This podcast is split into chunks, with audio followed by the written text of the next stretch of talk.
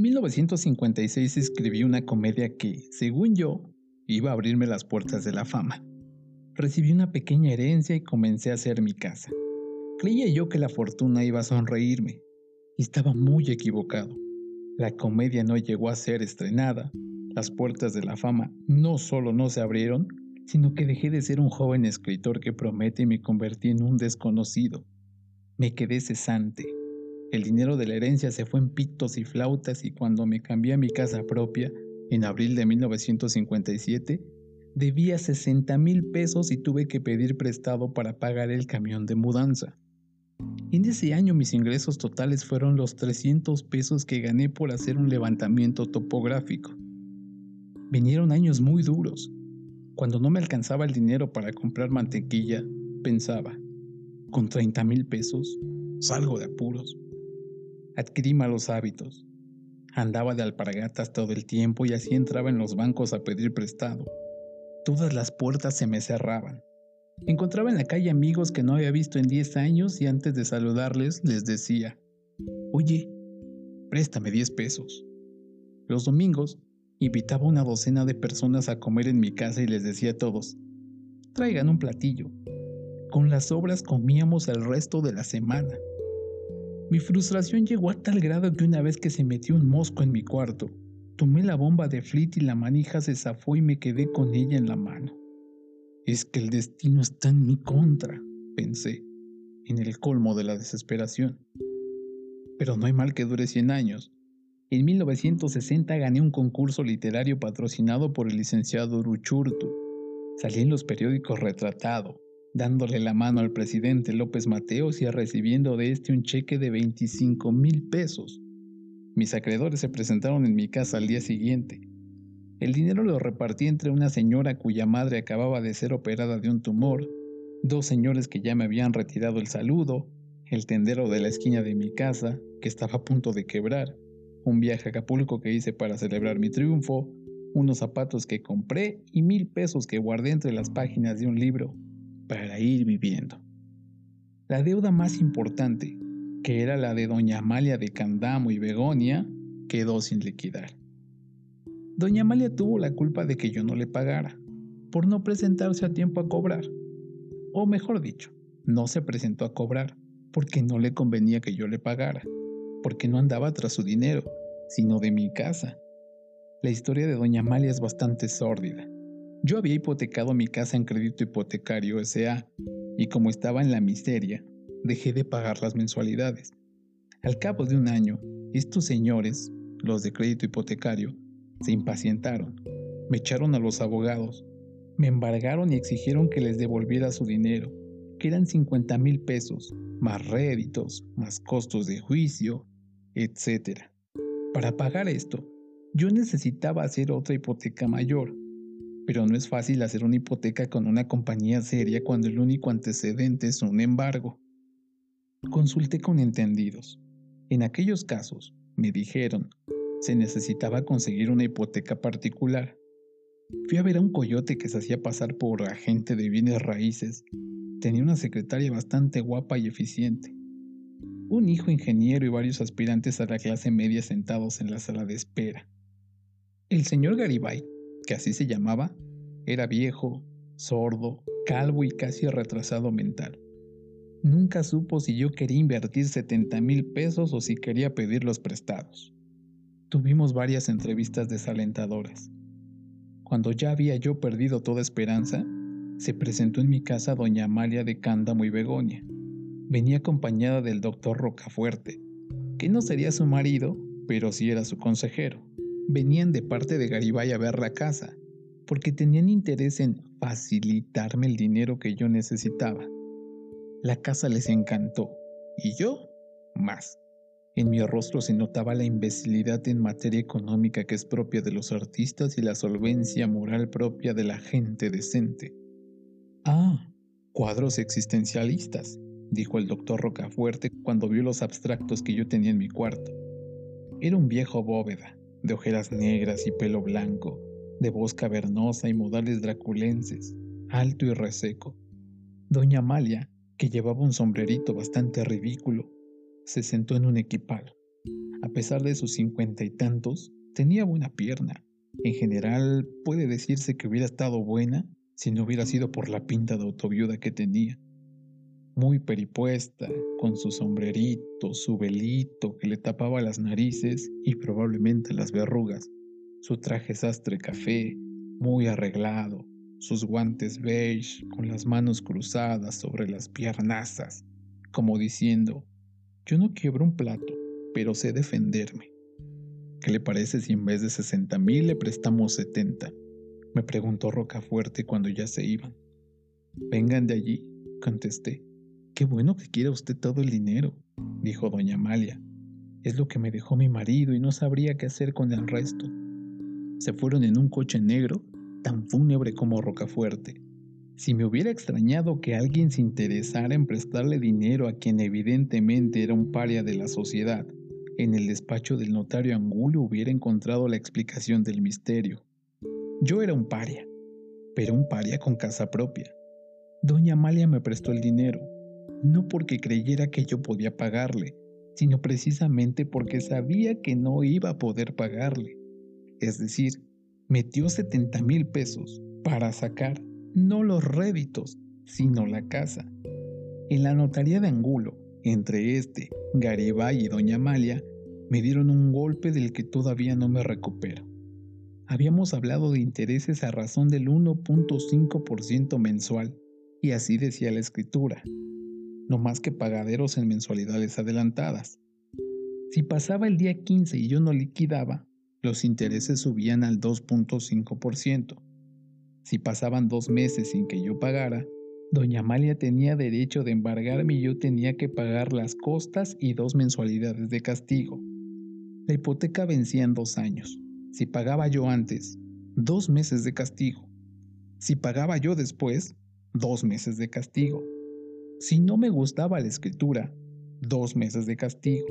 Liquidación de honorarios angulo por el trabajo que se tomó en redactar mi sentencia de muerte y liquidación a Garibay, que se llevaba una comisión del 3% por conseguir quien me transquilara. La escritura no me gustó, como es natural pero como no tenía los 7 mil pesos que me hubiera costado decirlo, no dije nada y firmé y cada quien tomó su parte y yo me fui a casa con los 3 mil pesos que me sobraron a tratar de olvidar la pata que había metido. Los dos primeros meses no hubo problemas, pero llegó el día primero del tercero y el quince y el último y el día primero del cuarto y el quince y yo no tenía dinero para pagar la mensualidad. En aquel entonces, yo andaba tratando de cobrar un dinero que me debía el Instituto de Bellas Artes. Como me hicieron subir al tercer piso y bajar al primero y esperar en el segundo y buscar la firma de un señor que se había ido de vacaciones y el visto bueno de otro que tenía peritonitis, no tuve el dinero sino hasta el día 20, un miércoles santo, a las dos y media de la tarde. Inmediatamente fui a casa de doña Amalia que vivía en la que le había dejado su marido en las lomas de Chapultepec. Cuando llegué, doña Amalia, sus dos hijas y el doctor Rocafuerte se disponían a emprender un viaje de vacaciones a Tequesquitengo. Las muchachas le decían al doctor, tío. Pues imagínese, señor Ibargüengoitia, me dijo doña Amalia, que ya el abogado tiene los papeles y órdenes de embargarlo. Pero ¿cómo es posible, señora, si apenas estamos a día 20 y aquí está el dinero. Le enseñé el dinero. Eran tan avaros que nomás de verlo suspendieron el viaje a Tequesquitengo. Bajaron a las niñas del coche y fuimos a buscar el abogado para que detuviera el embargo. Esta operación ya no nos conviene, dijo el doctor Rocafuerte. No podría usted liquidarnos, señor Ibargüengoitia. De ninguna manera, doctor, le dije. Me explicaron que habían aumentado los impuestos sobre préstamos hipotecarios y que les estaba saliendo más caro el caldo que los frijoles. Si no fuera por eso, dijo doña Amalia, no hubiéramos pensado en embargarlo tan pronto. Después platicamos de problemas morales. Los hombres, dijo doña Amalia, cuando están jóvenes, abandonan a sus mujeres y se van con otras. Después, cuando ya están viejos y enfermos de diabetes, de cáncer en la próstata o de sífilis, regresan a buscar compañía. No hay derecho.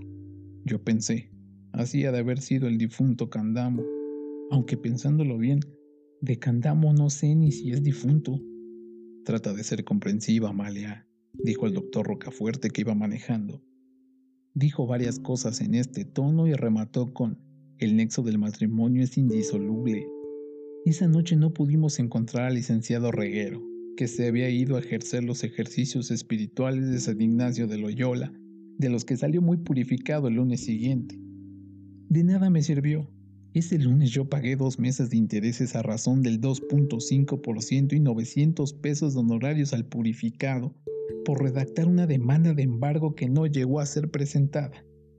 Quedé muy tranquilo, sintiéndome al día, pero me duró poco el gusto, porque los meses pasaron y la cuenta creció.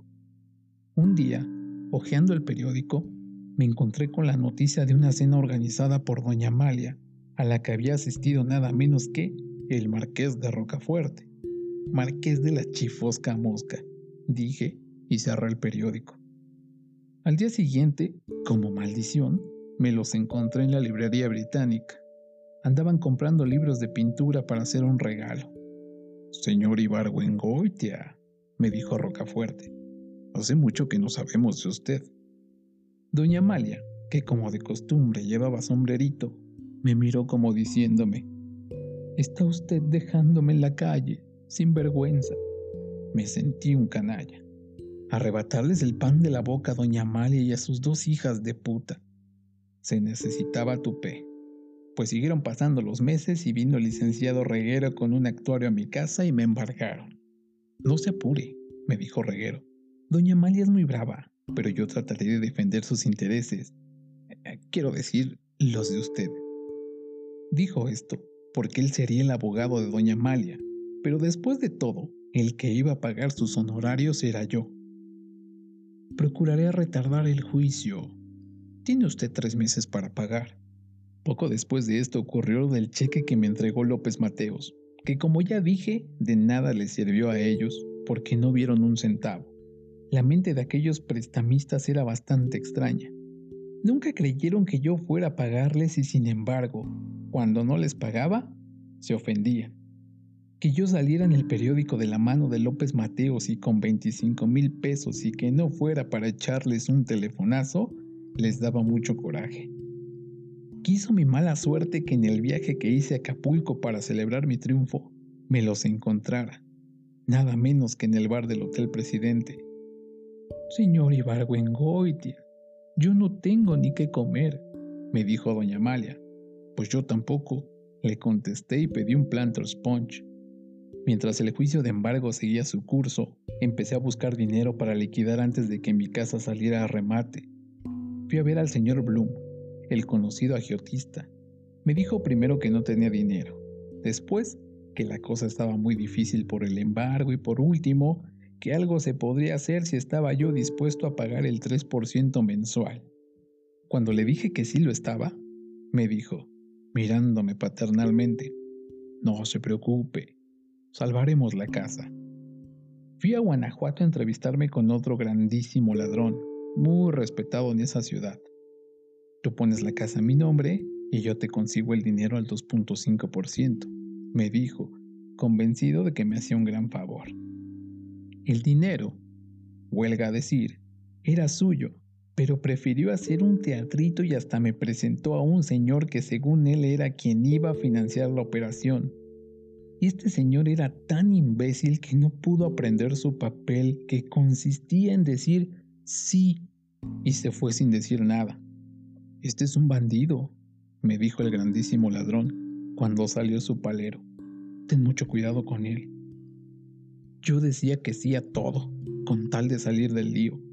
Cuando regresé a México, me encontré con que doña Amalia Rocafuerte habían ido a visitar a mi madre.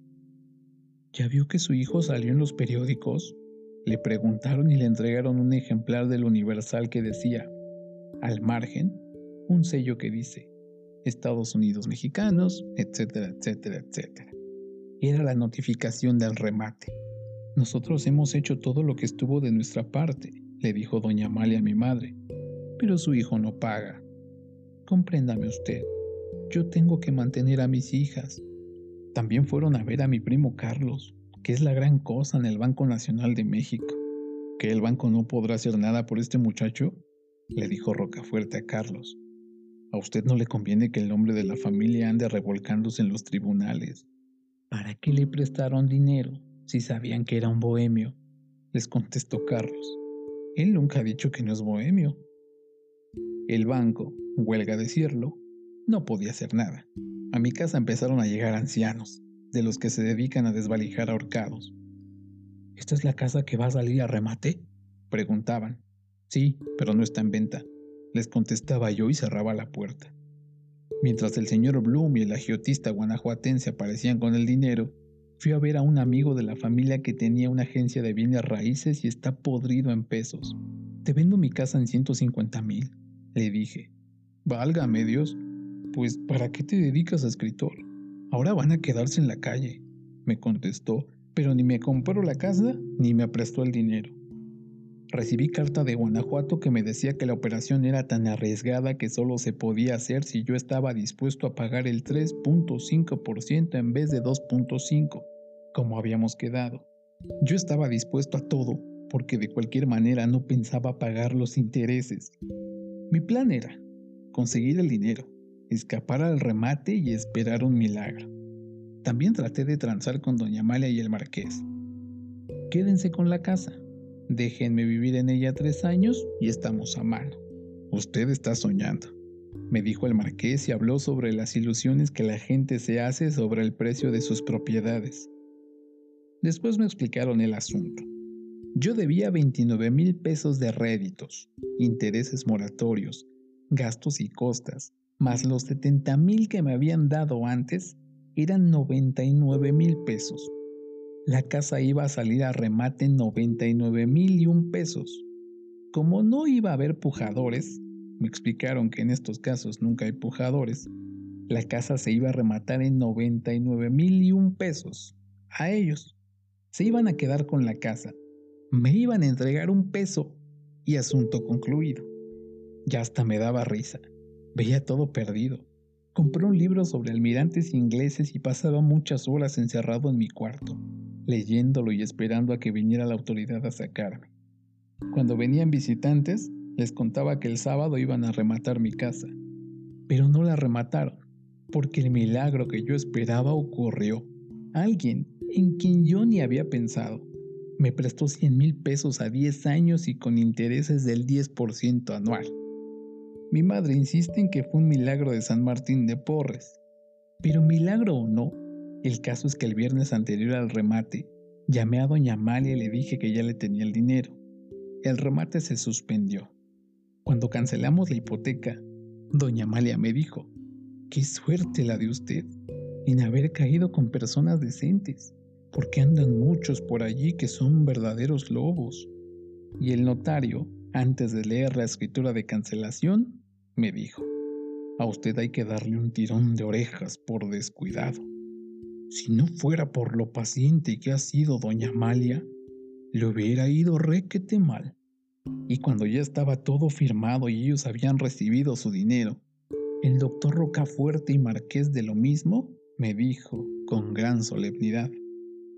Queremos decirle, señor Ibargüengoitia, que nos da mucho gusto que haya usted salvado su casa ha sido para nosotros un verdadero placer tratar con una persona tan honrada y cumplida como usted.